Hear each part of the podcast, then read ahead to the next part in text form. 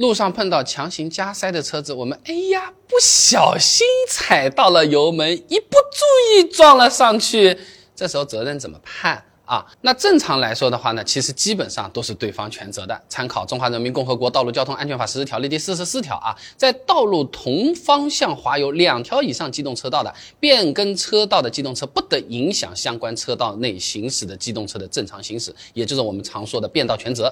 这个来源就在这儿，实际处理事故的时候，基本上也是按照这个来的。不过也有例外的啊，《道路交通事故处理程序规定》第六十条，一方当事人故意造成道路交通事故的，他方无责。说人话就是，如果能证明我们的确是故意撞的，可能我们就要承担责任了啊。但实际上来看，故意这个行为。你你你怎么来调查取证呢？有的朋友说，那不是有行车记录仪的吗？记录仪拍到我们车子有加速行为还不够吗？还真不够。找到了个案例，大家看一下啊。二零二零年十一月发生在杭州萧山的一起事故，一辆白色 SUV 上左侧变道，所谓的加塞了啊。车头呢刚刚开进左车道，后面停着的白色轿车突然加速，咣当一声，哎，这么就撞上了啊。但交警还是判了 SUV 全责，因为没办法断定白色轿车它是故意的。换句话说，只要行车记录仪里面你没有说今天被加塞了，我。真真的是气死，就是不爽。我今天要搞搞他，踩一脚油门，我可真的要撞你了。这种话的话，其实是很难被定责的啊。虽然一般呢都是变道方全责，但实际我们遇到加塞的时候，能让还是尽量让一下吧啊。那你这么想嘛，撞上去，车子刮到了，甚至是撞坏了，这都算是小事。撞完了之后，大家是不是得下车？你觉得下车之后会发生什么事情啊？互相之间的冲突你是很难预料的，万一对方是个。脾气比较火爆的人呢？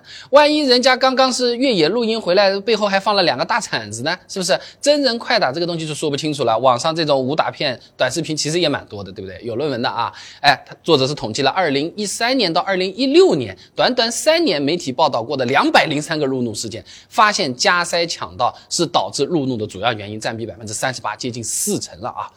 打赢了赔钱，打输了是吧？就。放假啊，怎么都是不划算的啊！就算什么也没发生，交警来了判对方全责了，我们时间确实也是耽误了。大夏天太阳晒在那边，你你买个饮料喝喝，这钱对方可不赔，对不对？那等交警来了，事故处理完了，两三个小时也没有了，哎，今天打算去办的事情也办不了了，后面修车取车还耽误一两天，说不定你赔我钱，我赔你钱，好哇！你上次搞我，这次我钱就不给你，弄来弄去的，一个月没了。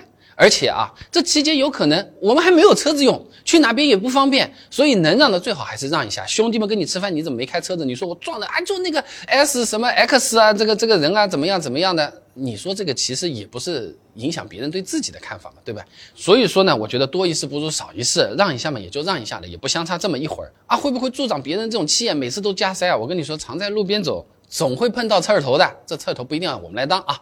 那除了这种加塞狗让人很讨厌，我晚上还有一种特种的生物啊，叫叫做远光狗啊啊，从来不切近光灯的。哎，你提示它，它还没反应，实在气不过，你能不能跟它对着射？有的朋友啊，在在后台给我留言，他说我买了个很大的越野的那个探照灯啊，我停在它边上，在侧面照它，它不能还手，嘿嘿嘿，好开心。结果人家下车了。哎，以前我们专门做过一期视频的啊，感兴趣的朋友不妨点我的头像进我主页搜一下，就能够看到各位朋友，还有什么好办法或者神奇的事情，评论区跟大家聊一聊，看一看啊。